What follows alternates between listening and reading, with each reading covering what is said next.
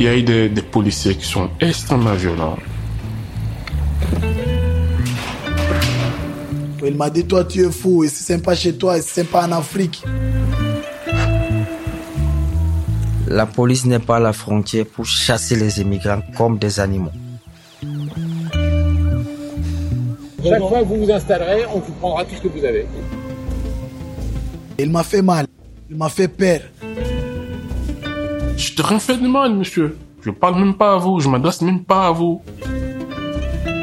Quand j'entends le mot violence policière, moi, moi je, personnellement, je m'étouffe.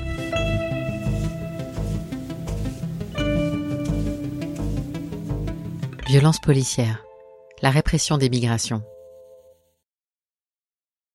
Moi, je m'appelle Pchira. Je suis tunisienne et je suis arrivée en France il y a huit ans. Je ne voulais pas quitter mon pays. J'étais en troisième année de doctorat, des rêves pleins la tête. Mais de l'espoir de la révolution et du printemps arabe, il ne restait plus rien. Plus d'espoir, plus de justice. J'ai dû me résoudre à partir. Alors en France, une fois que mon visa expiré, j'ai enchaîné les petits boulots. J'ai tenté de me faire régulariser, mais non, pas possible. Alors j'ai compris. Compris que si je voulais rester dans ce pays, il faudrait me cacher. Et surtout de la police. On me disait que s'ils m'attrapaient, ils essaieraient de m'expulser. Et parfois pire, je subirais des violences. Alors j'évitais de les croiser. Je baissais la tête car j'avais l'impression qu'une caméra me filmait en permanence. Les personnes qui ont accepté de témoigner dans cet épisode des violences qu'elles ont subies, je ne les connais pas. Mais dans leur récit, je m'identifie. J'ai subi, vu ou eu la chance d'éviter de vivre les mêmes choses qu'elles. Je les comprends. Parce qu'en France, la répression policière des personnes étrangères venues chercher une vie meilleure est un fait. Les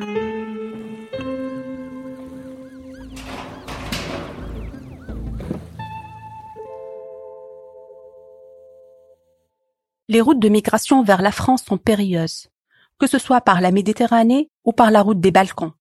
Dans les deux cas, ces chemins passent souvent par l'Italie et l'Espagne. Depuis novembre 2015, la France a rétabli le contrôle de sa frontière intérieure avec ses voisins italiens et espagnols. Cette situation vise à empêcher les exilés de poursuivre leur périple vers la France. Les personnes en quête d'une protection internationale ont le droit de demander l'asile en France. Souvent, la police refoule illégalement de nombreuses personnes de l'autre côté de la frontière. Parfois, ces renvois sont accompagnés de violences et de détentions arbitraires et illégales. Les personnes sont poussées à prendre plus de risques pour franchir la frontière. Ces zones frontalières montagneuses sont le théâtre de nombreux drames, parfois mortels, lors d'accidents comme des noyades, des électrocutions sur le train, mais aussi lors de chasse à l'homme entre policiers et personnes étrangères. Moi, la frontière, j'ai dû la voir du ciel quand j'ai pris l'avion. Malheureusement, un visa ce n'est pas délivré comme ça.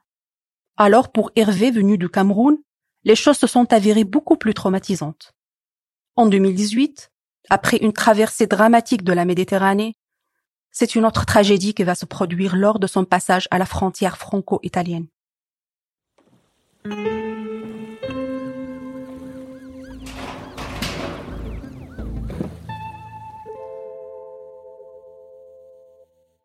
J'ai quitté mon pays euh, en 2016 pour des raisons personnelles parce que ma vie était menacée. Et en quittant mon pays, j'étais avec euh, ma fiancée et mon enfant que, qui sont restés au cours de la route.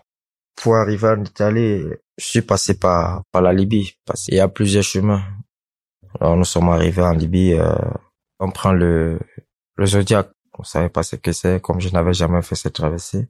Mais après, tu arrives euh, au bord de l'eau, tu, tu vois la réalité en face et là, les passeurs vous obligent à tous monter. Euh, la personne qui ne monte pas, il n'est pas fait marche arrière, soit on le tue, soit il monte. Alors, nous sommes obligés de monter. Les passeurs italiens, ils nous envoient dans des zones qu'ils appellent la ligne internationale. Parce que quand tu arrives, quand vous arrivez à la ligne internationale, il y a le grand bateau qui vous, qui vous sauve. Nous sommes arrivés à, à 13 heures. Mais malheureusement, les bateaux de sauvetage n'étaient pas. 14 heures passées, 15h30, euh, il n'y avait pas toujours les secours et le Zodiac était déjà déchiré, percé et les gens mouraient déjà. On a vu les bateaux arriver pour venir nous secourir, mais il se faisait tard parce que nous étions sans, 197. Et là, il y avait déjà beaucoup de morts. Beaucoup de morts où faisait partie ma fiancée et mon enfant. Ils sont morts devant mes yeux. Je n'ai pas pu faire quelque chose parce qu'elle était en train de crier que, que je puisse le sauver. Mais je ne pouvais rien faire. Quand nous sommes montés dans le, le grand bateau, on essayait de, de nous compter les survivants. Nous étions 67. Du coup, ce bateau nous a ramenés à Catania. Jusqu'aujourd'hui, je me suis pas relevé. Je vis avec ça et c'est des cauchemars tous les jours, les cris de ma fiancée, de mon enfant, sauvez-nous, sauve-nous, sauve-nous. Euh, je n'arrive pas à m'en sortir avec. C'est donc là que je décide de, de quitter euh, l'Italie par rapport à l'état de ma santé parce que ça n'enlève vraiment plus.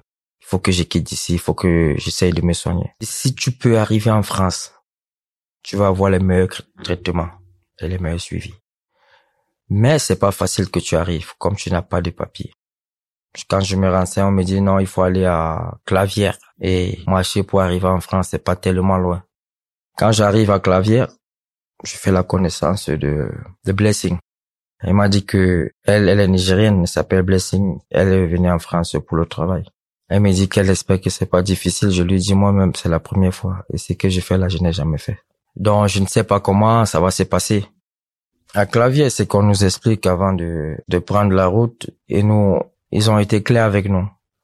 Il y a la police, il faut marcher pour contenir la police et les torches, vous ne devez pas les allumer.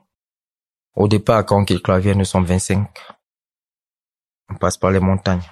Non, c'est dit 22 kilomètres, euh, c'est pas si loin. Non, c'est quand on commence à marcher, on fait 5 kilomètres qu'on commence à voir les réalités de la marche. Ce qu'on découvre sur, sur la route, c'est que tu te retrouves que la police est après toi sur des montagnes, euh, des montagnes risquées, il y a des ravins partout, la police est après toi. La police va te menacer, arrête-toi, tu t'arrêtes pas, je vais tirer, tout ça. Non, c'est ce qui nous a surpris. C'est ce qui fait que quand vous sortez peut-être au nombre de 30, vous n'arrivez pas à 30. Parce qu'il y a d'autres personnes qui vont s'égarer, on va jamais les retrouver. Il y a d'autres qui vont se blesser, qui vont se casser les pieds, il y a d'autres qui vont tomber dans les ravins. On nous a donné un repère d'une église. Et quand nous sommes en train d'entrer dans la vachette, on voit l'église. Moi, j'étais avec les signes Roland. La police est cachée à gauche, de l'autre côté de la route. Et commence à crier, arrêtez-vous. Arrêtez-vous, arrêtez-vous. C'est là que nous tous on commence à courir. Moi, j'étais avec euh, Blessing. Comme je voulais pas aussi l'abandonner, je essayais de courir à son rythme. Roland, la troisième personne qui était avec nous, après un pont, il a pris un virage à gauche. Et après le pont, on voit d'autres policiers arriver. Il commence à crier, arrêtez-vous, vous ne vous arrêtez pas, on va tirer. Blessing avait un sac qui tombe, je m'arrête pour ramasser, elle est en train de courir. Avant le parking, elle est tombée. Je lui dis, relève-toi, tu cours, elle se, elle se relève, elle continue à courir. Elle part vers le parking. Moi, je prends une piste, qu'il y avait un jardin en bas. Et la police ne fait que suivre Blessing. Comme elle passe derrière les voitures pour se cacher, elle se rend compte qu'il y a un jardin et il y a les escaliers qui mènent là-bas. Elle commence à descendre par les escaliers.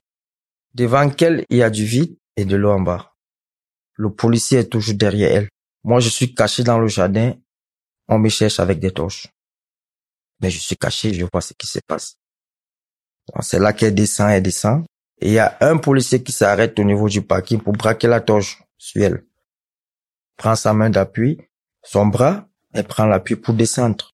Quand je vois elle fait ça, je comprends qu'il y a un obstacle. L'obstacle, je le vois pas. Mais le bruit de l'eau.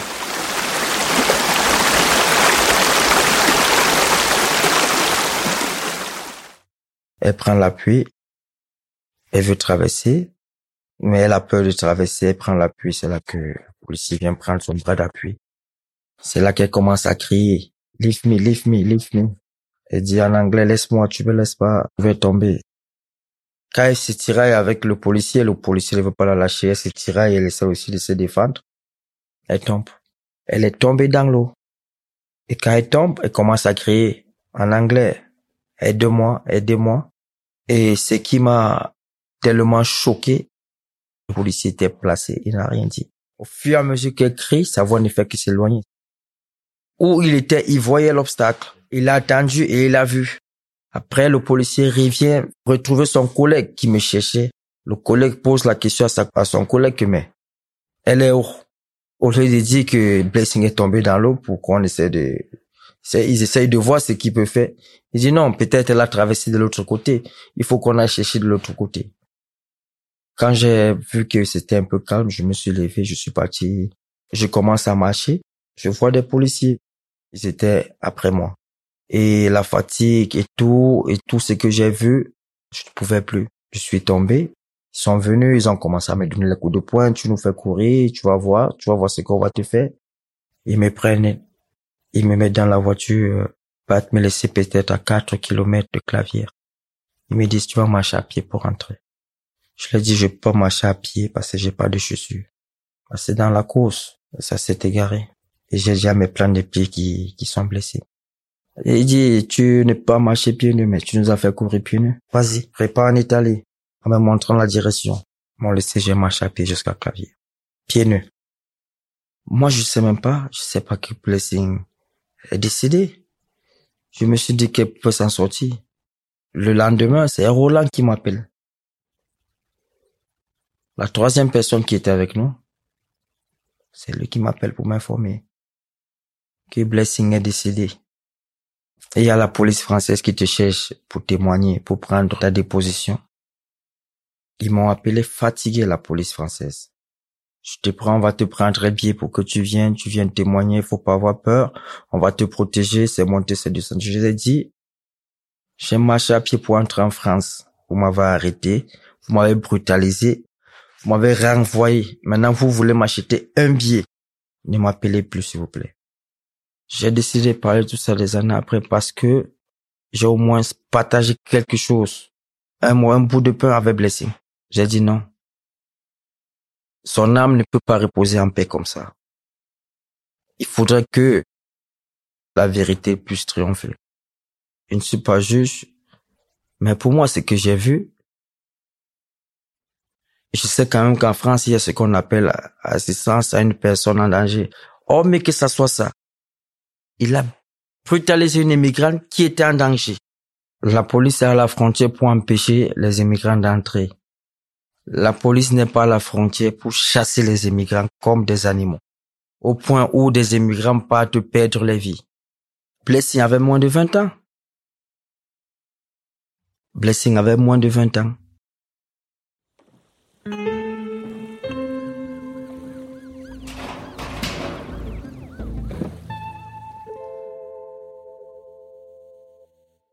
Beaucoup de personnes autour de moi ont connu au moins une fois le CRA le centre de rétention administrative, ce lieu d'enfermement pour les personnes en procédure d'expulsion du territoire.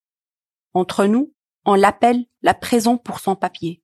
C'est l'angoisse de nombreux étrangers en France, des hommes comme des femmes et parfois même des enfants. Déjà parce que ça signifie que pendant les 90 prochains jours, on peut être mis dans un avion et expulsé du pays. Ensuite, parce qu'on entend ce qui se passe dans l'écran, les conditions de vie horribles, et les violences qui s'y passent dans ces endroits gardés par la police aux frontières. Depuis quelques années, les intervenants de la CIMAD en rétention confirment que les violences de la police augmentent. Et maintenant, et c'est nouveau, ça se passe même sous leurs yeux, en toute impunité. Si régulièrement des plaintes sont déposées pour violences policières, la plupart d'entre elles se heurtent aux contre-plaintes des policiers mis en cause, généralement pour outrage et rébellion, pour justifier les violences. Dans la grande majorité, les plaintes pour violences policières sont classées sans suite. Ce sera le cas pour José, qui va nous raconter ce qu'il a vécu. Libéré après quelques jours lors de son premier séjour en CRA, il sera enfermé une deuxième fois après une convocation déloyale de la préfecture pour sa demande d'asile.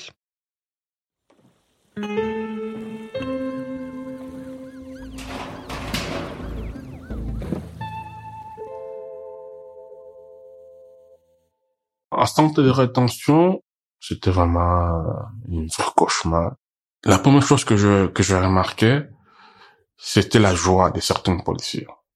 il y avait vraiment la joie euh, de, de, de recevoir quelqu'un au, milieu de cet enfer-là. Déjà, à la réception, il y a une salle qu'on vous met à poil pour fouiller.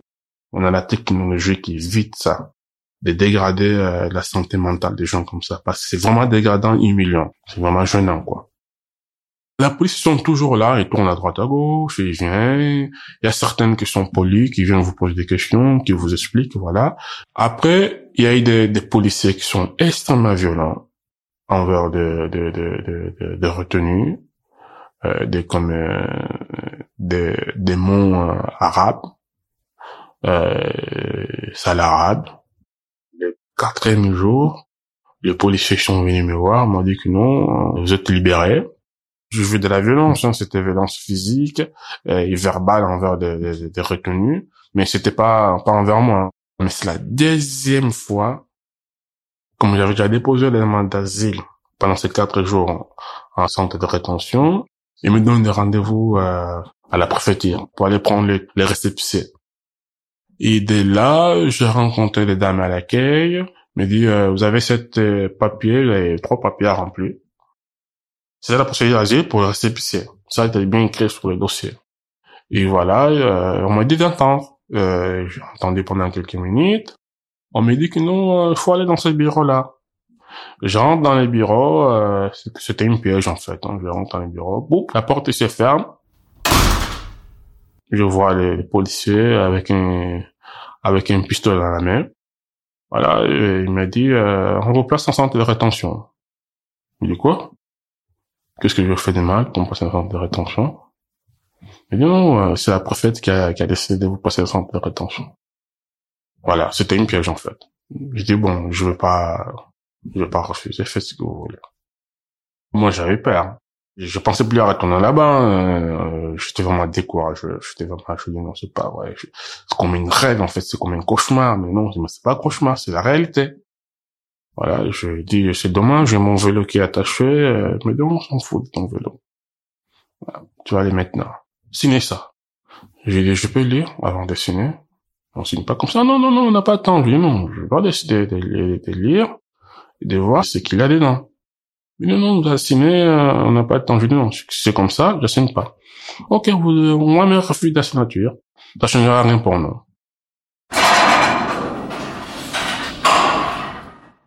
En centre de rétention, les policiers ils sont me ramener encore des papiers pour signer.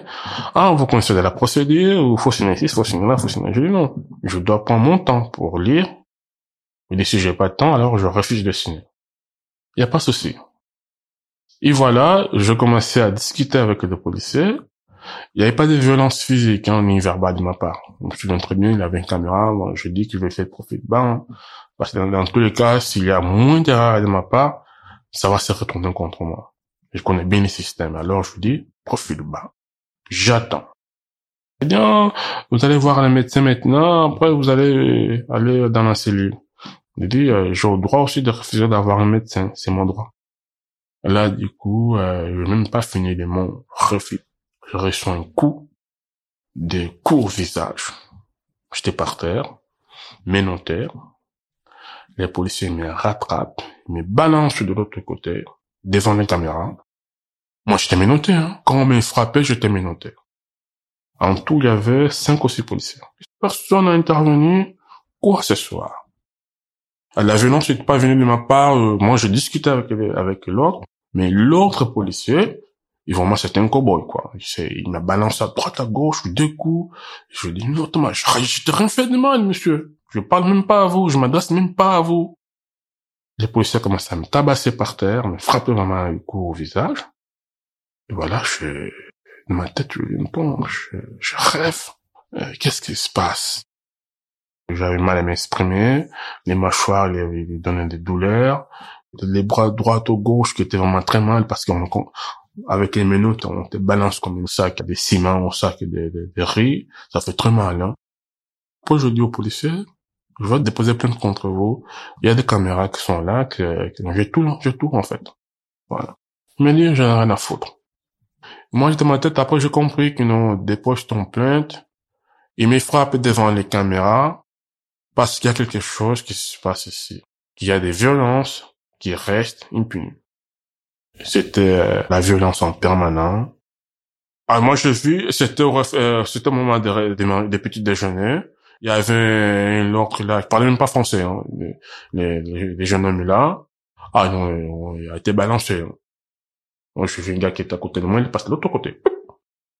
policiers euh, qui les traitent euh, en culé arabe de merde. Pas, il les prend, il les balance de l'autre côté, euh, et de l'autre côté, et des coups. Ils ont balancé les gars. Moi, j'étais là, je de regarder. J'ai dit, j'ai pas envie de m'amener dans cette histoire pour dire, ah, non, monsieur, euh, ne fais pas ça, c'est là, il y a, y a le droit, il y a le droit. Pour ne pas se retourner contre moi, j'ai dit, j'ai fait profit de bas. Mais c'est, c'est vraiment insupportable de vivre ces moments-là, en fait. Parce que moi, j'ai vécu des violences sur l'Angola dans ma jeunesse, à cause de la guerre. De vivre dans un pays de, qu'on traite des pays de droit, des lois. Je ne comptais pas qu'on peut se tabasser comme ça par un représentant de l'ordre public.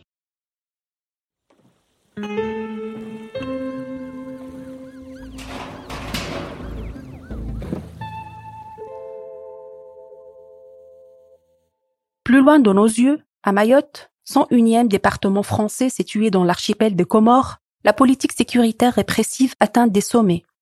Au-delà de l'historique migration malgache et comorienne, l'île accueille certaines personnes migrantes persécutées dans les pays africains des alentours, comme Chabani que vous allez écouter. Certains d'entre elles viennent pour demander l'asile à la France et espérer y être protégées. Malheureusement, Mayotte ne propose aucune solution d'hébergement durant toute la période d'examen de leur demande. C'est pourtant ce que prévoit la loi. Les demandeurs d'asile se retrouvent à la rue et voient se répéter les démantèlements de camps incessants. Ils font constamment face à la police et subissent les violences, les insultes racistes et les confiscations de leurs effets personnels. Les contrôles d'identité systématiques et ciblés sont constants et autorisés par le droit dérogatoire qui s'applique à Mayotte. Moi, ça me rappelle Calais, où j'ai travaillé un moment j'avais rencontré Mohamed, jeune Soudanais, qui m'expliquait qu'il cachait sa tante et ses affaires sous un arbre pour éviter que la police lui prenne. Alors Chabani, originaire du Burundi, accompagné de sa femme et d'autres familles, décide de manifester pour de meilleures conditions d'accueil. Ils occupent une place à Mamoudzou, la capitale mahoraise. Alors qu'il essaye de faire entendre leur voix, il est frappé par la police sous l'œil des téléphones qui filment la scène. Vous entendrez plusieurs extraits de ces vidéos et malgré les violences subies, ce sera lui qui sera condamné au tribunal.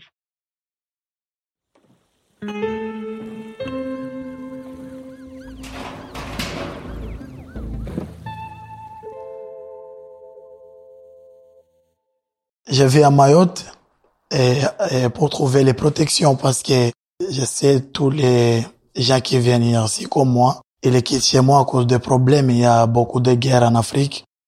Je suis à Mayotte depuis 2019. Maintenant, ça fait quatre ans. Donc, la première jour, j'allais à ma, j'allais aux Solidarités Mayotte pour faire demande d'asile. À partir d'enregistrement, il m'a dit aller chercher l'endroit pour dormir parce qu'il n'y a pas de place. Il me donne les, le beau d'argent de, beau d'achat de 30 euros. Parce que les 30 euros beau d'achat, c'est par mois pour manger. C'est toi qui, qui cherchait l'endroit pour dormir, c'est toi qui cherchais la nourriture, tout ça. Vraiment, c'est pas facile pour moi. Parce qu'avant, 2019, j'ai dormi dehors un an et huit mois. Quand tu es allé forcer pour demander à, hébergement, elle te donne l'hébergement de un, un mois. Quand un mois, elle termine, il faut sortir. Donc, j'ai fait, j'ai fait les manifestations. Mais, euh, problème, c'est, c'est les solutions jusqu'à maintenant, il n'y a pas de solution. Parce que j'ai fait, tu fais ici la manifestation trois fois. Et il n'y a pas de réponse. Moi, avec les autres, c'est pour cela que tu es allé pour dormir à Mamoudzou. Tu dormi les premiers jours. Les policiers sont venus, ils m'ont dit non, tu n'as pas droit pour dormir là-bas. Ils demandent les, l'identité. Je donne les policiers le téléphone de ma femme et il a regardé mon identité. Il dit c'est bon. Mais il n'a pas donné le téléphone ma femme. J'ai dit, pourquoi tu es allé avec mon téléphone? C'est pas moi. C'est le téléphone de ma femme. Il faut donner le téléphone pour donner ma femme. Il a refusé les policiers. Après, j'ai dit non, il faut donner le téléphone de ma femme. Quand j'ai dit comme ça, c'est pour cela les, les policiers sont venus et appelé les, les autres. Il m'a dit, il faut aller avec moi. J'ai dit oui, il a pas de souci, mais donne le téléphone, c'est pas à moi. Donne ma femme, après moi, j'allais avec toi. Moi, j'allais au commissariat parce qu'il y a pas de souci. Moi, je peux pas les problèmes avec nous tu étais tranquillement quand même. Tu étais avec les enfants, tu étais avec les bébés. Elle m'a dit non, je peux pas te donner le téléphone, donne les mains. Je refuse pour donner les mains. C'est pour cela il veut les autres, les policiers, il m'a tapé, il m'a, et donc, il m'a frappé. J'ai tombé, il m'a frappé avec les jambes et tout ça. C'est les policiers qui me frappaient, moi. Moi, j'ai pas frappé les policiers parce que je connais. Ici, c'est pas chez, c'est pas chez moi. Ici, il y a les droits. J'en ai les vidéos aussi.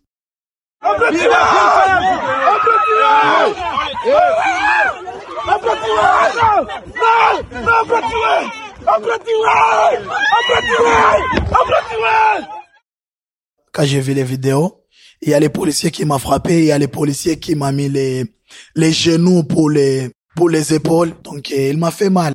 Il m'a fait peur. Il m'a dit, toi, tu es fou. Ici, c'est pas chez toi. C'est pas en Afrique. Il faut aller chez toi. Fils de pite. Il m'a mis les minottes. Après, je monte les voitures. Il m'a frappé aussi dans la voiture. Il m'a, il m'a frappé les, le gifle dans mon visage. Dans ma poitrine, j'ai, j'ai fait mal. Il m'a fait mal tout le temps. De ma poitrine, de, des dents aussi. Pour moi, il m'a fait mal, mais jusqu'à maintenant, c'est moi qui allais au tribunal. Tous les, tous les, tous les fautes qu'il faut, qui, qui policier qui fait, il m'a donné moi. Il dit, c'est moi qui fais. Dans, dans dossier là, il m'a dit, c'est moi qui fais les violences des policiers. Et au tribunal, il m'a condamné à trois mois de sourcil. Il ne sera pas vous installer. Donc, euh, chaque fois que vous vous installerez, on vous prendra tout ce que vous avez. Chaque fois que vous amènerez un matelas, chaque fois que vous mettrez une bâche, il y a un arrêté municipal qui empêche ce type de campement, on vous l'enlèvera. Et si, ça, et si ça dure, bah, on fera des contrôles d'identité comme hier. Donc il y en a deux qui vont aller en prison euh, hier, voilà. Les deux qui, qui discutent, les, les, les garçons là, c'est lui qui discute parce que c'est lui qui, qui parlait bien français. Avec les chefs de gendarmerie, c'est vraiment, c'est, c'est les chefs de gendarmerie avec les policiers, c'est, il, était chaud quand même. Vraiment, c'est racisme. C'est racisme vraiment. Tous les jours, c'est comme ça. Depuis 2019, 2020, il apprend les matelas. Le monsieur là, chef de gendarmerie, il a venu à Mamoudzou trois fois. Il apprend les matelas avec mon dossier, avec les mots d'identité qui étaient de, de mon bagage, avec les couches de, de bébé, tout ça. C'est comme ça. Il a venu avec les gendarmeries et policiers aussi. Il apprend les matelas. Moi, j'ai dit oui, c'est comme ça. Et tous les jours, c'est comme ça.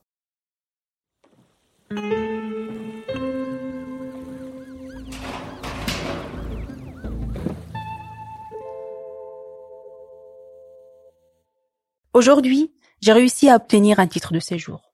Je travaille à l'INALCO et je me suis engagée au sein d'un collectif des sans-papiers. Mais par réflexe sûrement, j'ai toujours peur d'être contrôlée quand je croise la police. Depuis le témoignage d'Hervé sur la mort de Blessing, la CEDH, la Cour européenne des droits de l'homme, examine une nouvelle requête sur l'implication des policiers. En 2021, la justice avait classé sans suite la plainte de la sœur de Blessing. La plainte de José a été classée sans suite par le procureur de la République, malgré la possibilité d'accéder aux images de surveillance. Pour Chabani, ça toujours à l'examen, à l'IGPN, la police des polices. Il ne faut pas prendre ces violences comme des cas isolés. Plusieurs organismes ont mené des études pour dénoncer le caractère systémique des violences policières à l'égard des étrangers. Ces violences peuvent être physiques, psychologiques, mais également de l'ordre de l'obstruction aux droits des personnes. Dénoncées par des autorités administratives indépendantes et des ONG, ces pratiques qui tendent à rendre la vie impossible aux personnes étrangères dégradent encore plus les conditions d'accueil en France.